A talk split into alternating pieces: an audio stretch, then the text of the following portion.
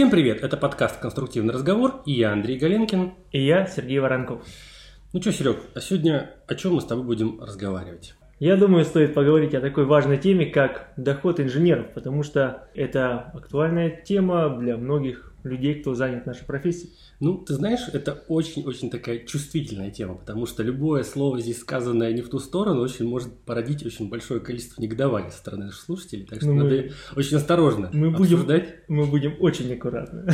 Да, я, я постараюсь, особенно это меня касается, потому что я очень часто, да, начинаю заговариваться, выражать свои эмоции. Это но... даже в плюс, потому что только в таком состоянии можно сказать правду матку нарубить, дров.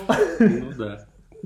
Да, ну э, вообще многие говорят о том, что профессия инженера это не про деньги, это про ответственность, это про создание инфраструктуры. Вот как ты к этому относишься? Слушай, ну ответственность, она все-таки должна вознаграждаться, да? То есть да. ты несешь такую большую ответственность. Вот врач-хирург, да, он же спасает жизни, и он за это получает хорошие деньги. Ну, в России не знаю. Ну, должен, конечно. Должен, да. да. В других странах точно. А вот, как говорит да, наш один из наших знакомых Ашраф Хабибулах, что инженер спасает тысячу жизней каждый раз, когда дует ветер. Вот ну, если об этом задуматься, ну действительно, потому что ты проектируешь здания, которые не падают, да, от того, что дует ветер. Да. И какие-то даже специальные воздействия, ну, говоря инженерными терминами, они выдерживают эти здания, эти сооружения, мосты, тоннели. Угу. То есть землетрясение прошло, и все стоит, все никуда не девается. Ну, если, конечно, какие-нибудь криворуки. Не ну, будем об этом говорить. Да, не будем.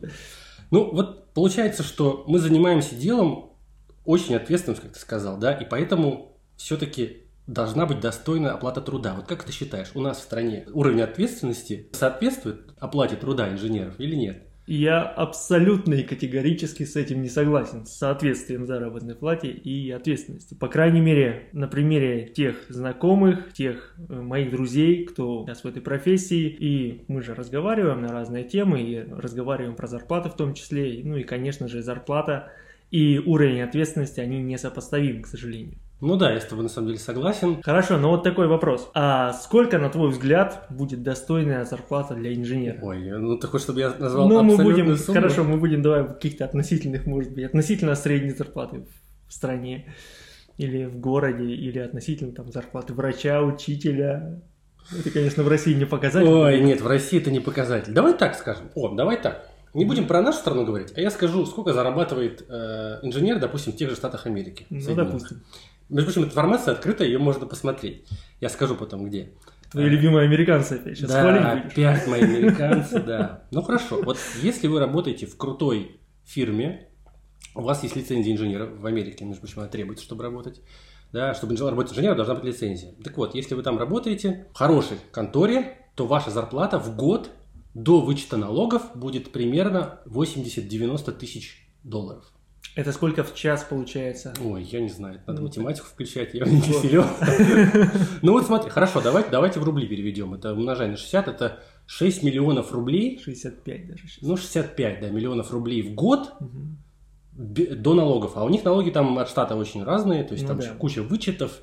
То есть если, давайте опять же осредним, вычитаем еще там процентов, ну 20, хорошо, где-то там... 20, я думаю, да. Ну, там налоги плюс все эти отчисления да, да. на пенсию, там же ты все сам платишь, там все очень сложно. Но вот считай, сколько там получается? 4 800, да, 4 миллиона 800 угу. в год. Ну, да, это, конечно же, для нас... Ну, 400, 400 в месяц, да, получается? Ну да, 4, 4 сотни. Это чистыми уже. Чистыми.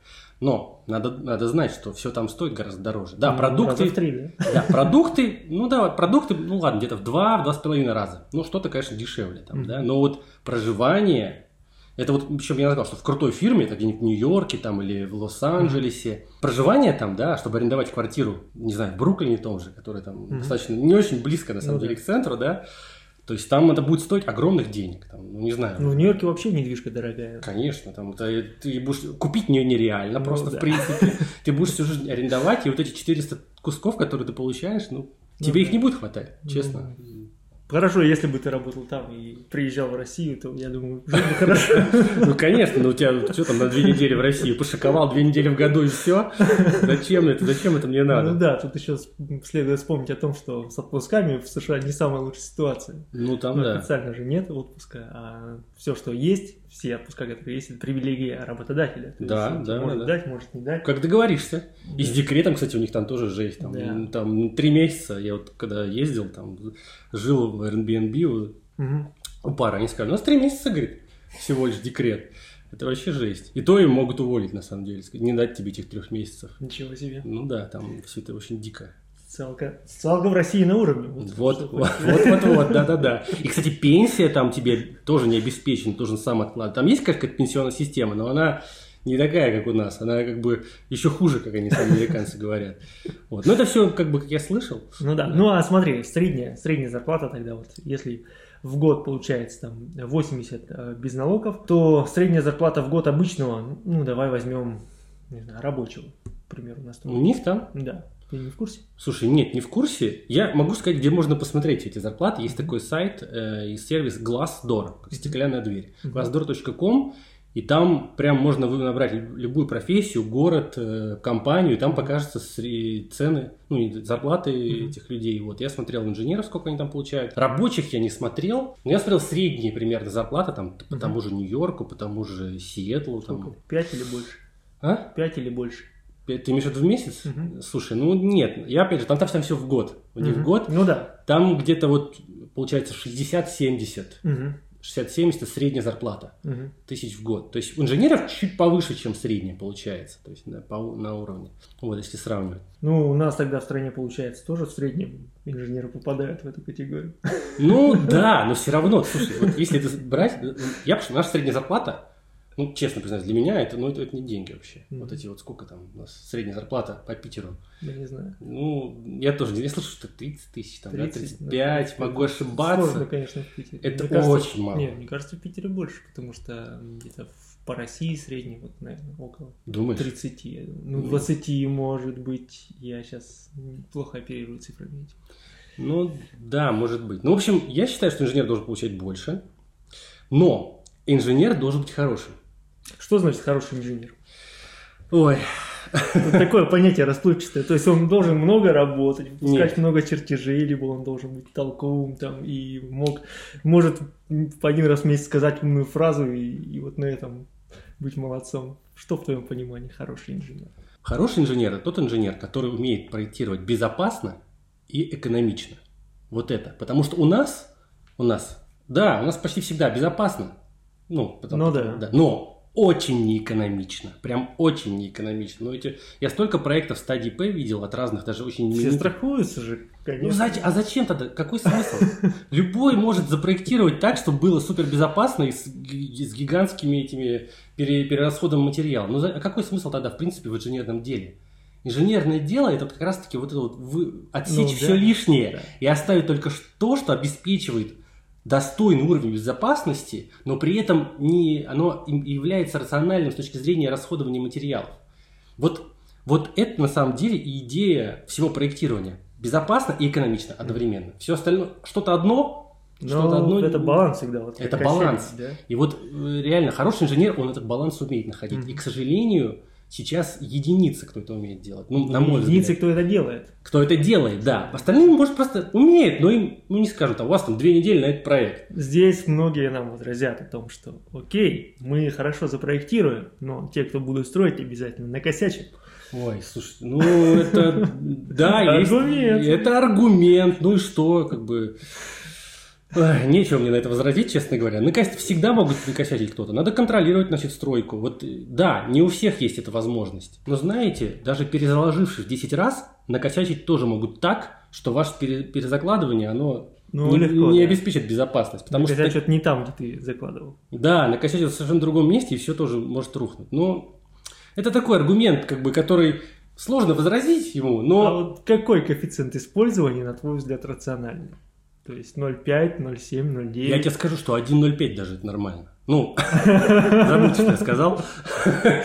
Ну, потому что у нас в нормах все эти коэффициенты, да, ну, ты же знаешь, теория предельных состояний, Ну что да. они обеспечивают не превышение, э, обеспечивают вероятность наступления предельного состояния, там, меньше, сколько там, 2% не превышения, по-моему. Короче, очень маленькая, даже если вы про- запроектируете все под единицу, вероятность наступления предельного состояния, она очень маленькая.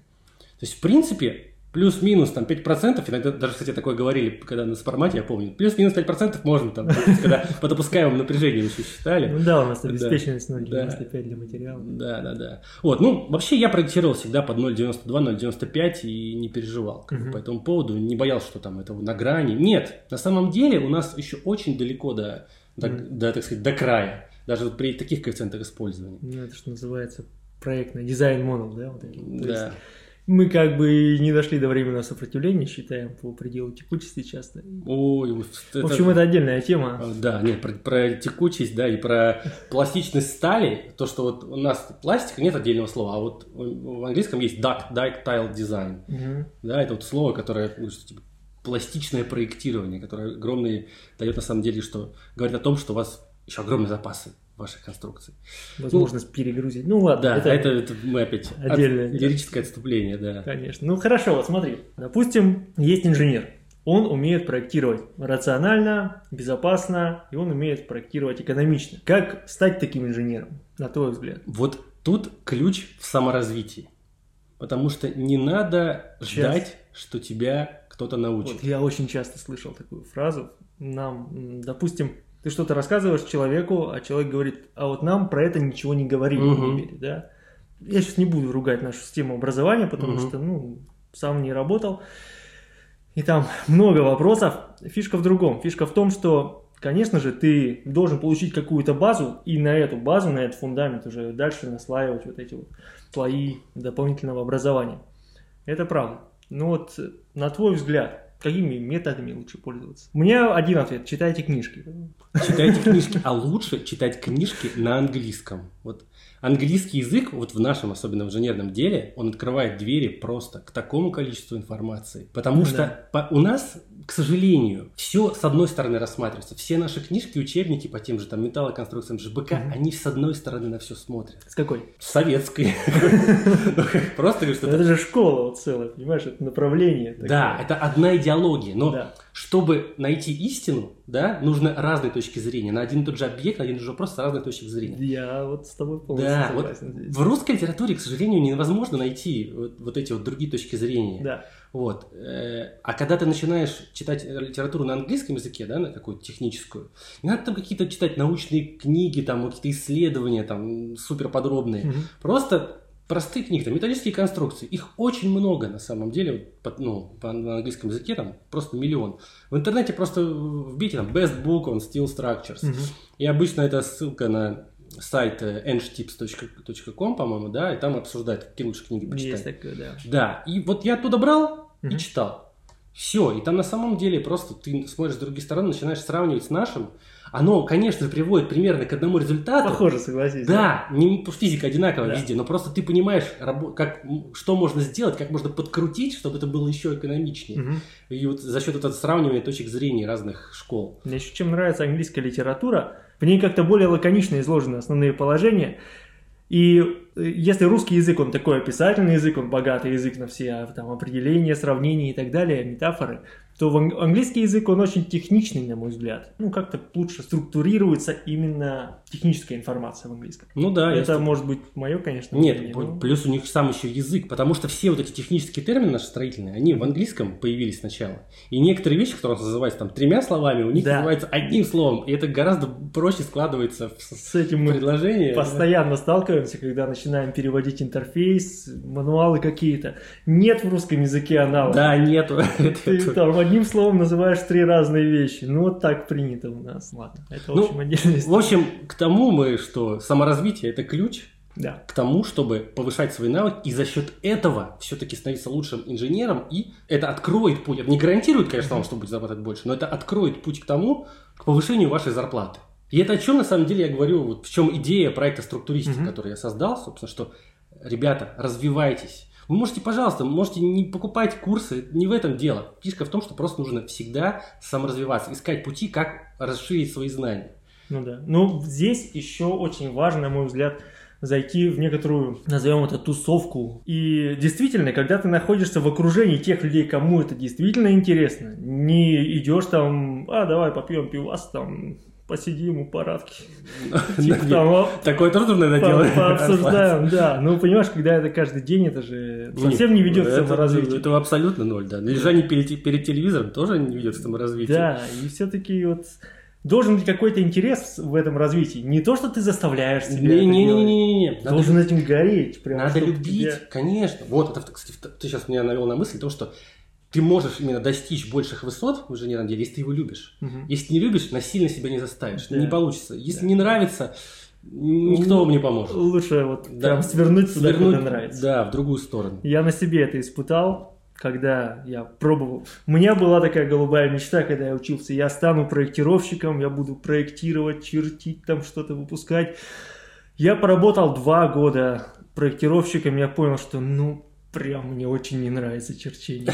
Ну вот прям вообще от него отвратило. Сейчас я занимаюсь совершенно, ну, можно сказать, другим делом. То есть я не трогаю чертежи, я очень редко открываю автокад. И занимаюсь вот именно расчетами, созданием алгоритмов. Мне всегда это нравилось. Я с 2013 года получаю исключительное удовольствие от своей работы, потому что я занимаюсь тем, благодаря чему вот этот факел внутри, он разгорается ярче, а не тухнет. Это, конечно, очень важно. Найти свое дело. Но это, опять же, кому повезет, кому не повезет. Но нужно стремиться обязательно. Понять, что тебе нравится. У меня да. до этого был... Я сейчас на личности перейду свои.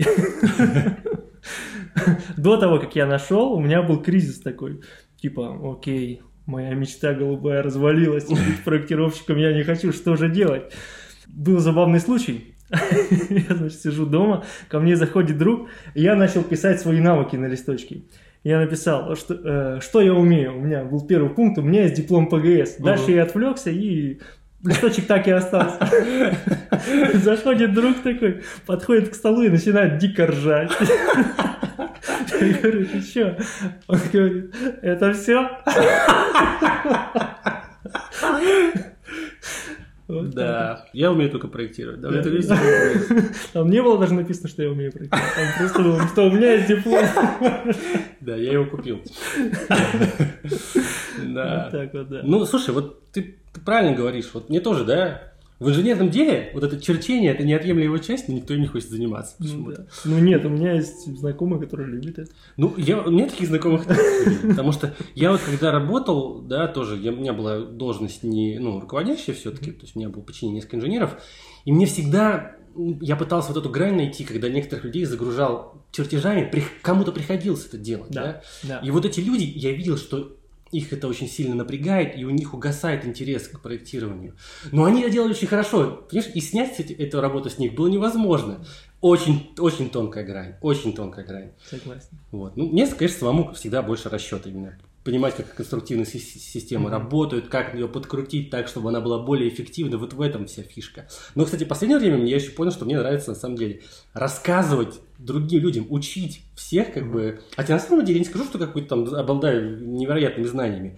Но хотя бы то, что я знаю, я могу, типа, рассказать кому-то. И мне очень приятно, когда люди говорят, типа, точно так можно было а делать. это чувствуется. Это всегда чувствуется, когда человек, когда рассказывает, действительно переживает внутри себя. Не просто тарабанит программу, а вот именно говорит от души, от сердца и посылает тебе некоторую энергию. И, кстати говоря, вот мы сказали насчет книжек, я думаю, что все-таки важно не только зайти в, ну, в тусовку, окружить себя теми людьми, которым это также интересно, но также очень важно еще и иметь некоторого наставника. Когда у тебя есть наставник, ты гораздо быстрее растешь. Да, да, потому что он говорит, куда надо смотреть, да. идти. Потому что когда ты сам ищешь, ты перебираешь кучу информации, и тебе нужно вот от всю эту мишуру от, от, разгрести в сторону и найти тот кладезь, который тебе нужен, тот, да. тот кусочек.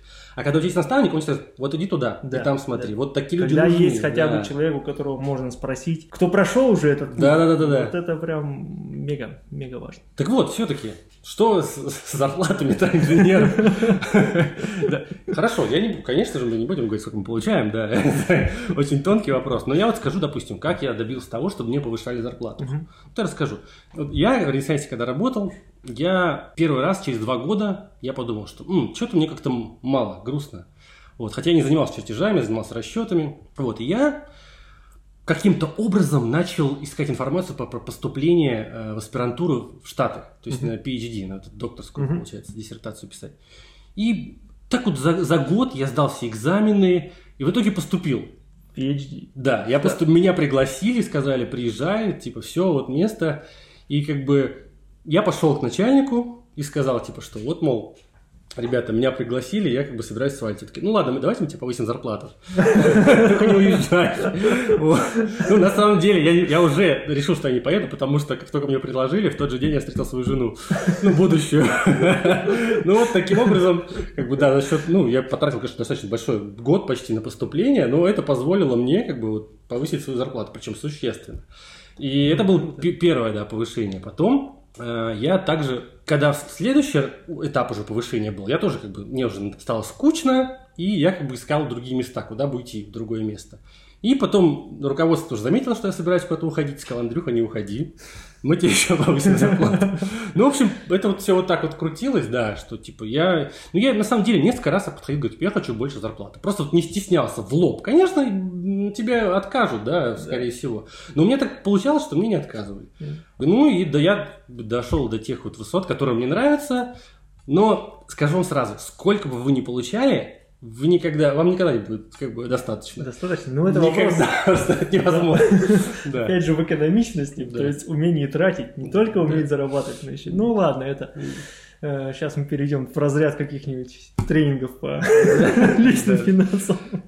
Ну, в общем, не надо, не надо стесняться, как бы, если вы считаете, что вы достойны большего, идите и говорите об этом. Я хочу большего. Тут ну, еще важно, знаешь что? То, что не просто ты пришел такой, ну, я там 10 лет делал свою работу и просто хочу за нее mm-hmm. больше денег. Ну, тебе скажут, окей, ты делал свою работу, ты делал ее хорошо, мы оцениваем тебя настолько, насколько ты делал свою работу, ну, мы не можем тебе поднять. Потому что с точки зрения владельца бизнеса, он должен затратить как можно меньше ресурсов для ну, того, конечно. чтобы компания процветала, да, и какие-то оборотные средства иметь. К чему это? К тому, что мало просить, ну, что-то, Надо да? иметь нужно, да, какой-то багаж. Нужно иметь за что просить. Да, да, да, конечно. Нет, ну это... Ты это, должен приносить разумеется. в первую очередь, да. И все-таки, ну, на мой взгляд, нужно идти немножко позади. То есть сначала давать больше, а потом просить больше. Ну, понятно, да. согласен с тобой. Не наоборот. Вот да, я момент... Нет, абсолютно с тобой согласен. Это ровно так, конечно же. Вот, но Многие, конечно, скажут, что это риск, да, даже если у тебя есть большой багаж, угу. и ты говоришь, типа, чуваки, я хочу больше, иначе да. там я уволюсь. Многие не могут, говорят, что, типа, у меня же семья, у меня же там ипотека, угу. это большой риск. Но на самом деле, кто не рискует, тот не пьет шампанское. Это мое мнение, как бы их очень много, да, но вот я считаю так, я всегда рисковал, когда так делал, потому что это тоже была ипотека, у меня было там не то чтобы долгов, да, у меня не было никаких-то сбережений, я вот пошел и рисковал, и этот риск оправдывался. Не каждый может так сделать, да, но, ну, да, но тем не менее. Ну, это вот один из способов поднять ну, да, да. доход. Ну, в крайнем случае, это ты просто перейдешь в другую компанию. Да, нет, главное, что... Найдешь себе по компетенциям что-то более высокооплачиваемое. Да. Потому что, ну, некоторые, извини, я перебью, потому что некоторые владельцы бизнеса, ну, как бы имеют четкую границу, что вот больше этого значения я не готов платить сотрудникам. Ну да, да. Тут, понимаешь, еще уверенность в себе, кстати, очень ключевой фактор. Потому что да, некоторые люди, даже не имея за, за плечами ничего, то есть не вот ты говоришь, типа, надо сначала наработать, сказать, что ты незаменим, да, показать всем, угу. и потом просить что-то. Но на самом деле можно и без этого, если ты очень самоуверен. Ну, это не про меня, конечно, но такие бывают. Но самоуверенность – это очень-очень важный фактор. Потому что иногда... Вот смотри, самоуверенность или уверенность в себе? Окей, уверенность в себе, я с терминами. А, да, потому что мы как-то спорили просто насчет этого. С моей точки зрения, это две разных вещи. Да? Уверенность в себе – это когда ты знаешь себе цену, угу. а самоуверенность – это когда ты переоцениваешь себя все-таки. То есть веришь в себя больше, чем ты, ты есть на самом деле. Ну, хорошо, уверенность в себе, окей, да. Это был один из возможных вариантов. Есть еще другой возможный вариант. Повышение дохода – это брать какие-то, я назову их подработки, потому что слово «халтура» у меня один друг замечает, что халтура – это плохо сделанная работа. Слушай, ну… А всем ты занимаешься? Подработкой. Подработкой. Окей, ты брал, ты берешь халтуры, э, подработки? Да, я периодически раньше брал и закончил с этим, ну, примерно полгода назад. Ну, ты достаточно недавно закончил. Да, недавно. Но я В последнее время беру только то, что мне действительно интересно. Если я раньше брал все без, все без разбору, то есть, окей, есть что-то посчитать, да, давайте, я все mm. сейчас посчитаю то в последнее время исключительно только то, что мне в контексте текущей моей работы, оно ну, как-то меня дальше продвигает. То, к чему я могу применить эти полученные знания, и не беру то, что мне совершенно в другом направлении. Я за все свое время вот, работы на основной работе брал две подработки. Одна была КМД, ну все металлисты КМД занимаются сто процентов. Я ее в Текле сделал достаточно быстро. И вторая, это было проектирование здания морга. Это был КМ. Ну, не смешно, конечно, но факт остается факт остается фактом. Его даже построили, кстати. Вот. Но я скажу, вот мое мнение, не надо делать и брать вот эти подработки, потому что у вас не остается время на саморазвитие да. о котором мы говорили. Вы их делаете очень редко вы чему-то. Нет, иногда, конечно, получается чему-то научиться, да. но это очень редко. Особенно если вы делаете КМД, научиться сложно чему-то. Ну, р- именно расширить Я свой понял, кругозор, да. понимаешь? Да, ты повысишь свои навыки в КМД, но КМД очень мало стоит, и этим много не заработаешь. Поэтому это отнимает время от саморазвития, и ты получаешь мало от этого, как бы от этих подработок тратишь время, уставший, получаешь мало, да, и круг замыкается, и все. И ты, ты становишься как белка в колесе, да. ты перестаешь смотреть вперед, то есть у тебя вот эти вот шоры на глаза одеваются, тебе лишь бы добраться до кровати, тебе лишь бы выспаться, да. отдохнуть. Действительно, это очень сложно, когда ты там днем работаешь на работе, вечером подрабатываешь еще где-то, и ты просто, грубо говоря, там месяц-два из жизни своей просто выкидываешь. А да. А если я как-то посчитал, сколько я зарабатываю на всех своих подработках. Очень сложно, да, так? Да. Алтура не говорит. И вот если взять весь год, то там получилось, ну, плюс 20-30 тысяч в месяц. Смысл от этих 20-30 ну. тысяч в месяц, понимаешь, и когда, ну, они были не критичные для меня. Угу. То есть это не было так, что я прям, ну, пипец просто вот нуждался в этих деньгах. Я бы лучше поспал, на самом деле. Вот ну, возвращаясь назад, я понимаю, что 20 тысяч плюс 20 тысяч в месяц, я лучше посплю на эти 20 тысяч. Ты потратил здоровье больше, чем на эти 20 тысяч, вот мне кажется. В том-то, в том-то и дело, Ну, вот, вот я про то же, да. Не совершенно. Ну, к сожалению, факт остается фактом, что вот подавляющее большинство инженеров, которых я знаю, да, вот они халтуры, э, подработки берут и этим занимаются. Кто-то кто берет халтуры, кстати. Да. Ну, с них очень сложно слезть, на самом деле. Ты как, знаешь, как бросить курить. Да, понимаешь, все, все предлагают и предлагают. и ты такой, так, ну, предлагают, надо брать, это вдруг потом больше не будут да, да, да, да. Вот, и вот это вот подсаживает еще тебя, я на себе это знаю. Да, все это да. грустно. Кстати говоря, я как-то интересовался, а берут ли подработки наши зарубежные коллеги? Да, и интересно. оказалось, что, ну, по крайней мере, в США, Канаде, Норвегии, Финляндии никто этим не занимается. Ну, еще бы! Очень удивительно для меня было. То есть люди, ну, это называется, соблюдают баланс между работой и отдыхом. Правильно, потому что это залог здоровья. Ну, Скажите, и ментального, и физического. Вот. Это правда. Ну как? и ну, тебе нужно восстанавливаться, конечно. Производительность на основной работе падает, то есть там ты можешь и имеешь риск либо там совсем быть уволенным, либо меньше зарабатывать и так далее. Больше ты от этих э, подработок зарабатывать ну, как прям вот категорически больше ты не будешь. Не будешь, да. Да, будешь уставшим, с посаженным здоровьем. Ну, это такая, конечно, очень рисковая тема. Да не тот путь. Да. Wrong way. Много мы сегодня чего обсудили, давай резюмируем. Допустим, с моей стороны, я считаю, что оплата труда инженера должна увеличиться как минимум в два раза у нас, чтобы быть достойным. Ну, это просто вот мое мнение. Мое мнение такое, что она должна быть выше средней зарплаты, ну, процентов хотя бы на 30, а лучше на 50. Еще лучше на 100. Конечно. Но, опять же, хочется посмотреть, что сколько бы вы ни зарабатывали, вам всегда будет мало. Это факт, к сожалению. Сто процентов, да.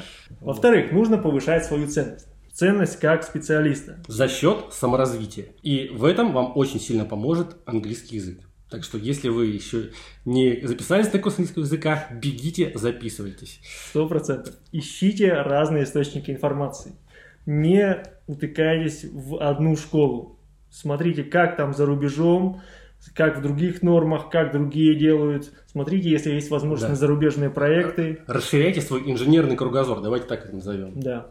Ну, на самом деле, в этот момент вам может стать страшно, потому что вы говорите, о боже, я столько всего не знал, и становится страшно. Ну, ничего страшного, не бойтесь этого. Это пройдет. Да, это пройдет. Вот. И, ну и что? И третье, давайте просто пожелаем всем нам, инженерам, удачи, что мы своего добились все-таки и зарабатывали столько, сколько мы хотим. И зарабатывали достойно. И умели тратить. Тоже достойно. Ну что ж, на этом все. С вами был Андрей Галенкин, автор проекта «Структуристик». И Сергей Воронков, ведущий инженер отдела САПР НИП информатика. Всем пока.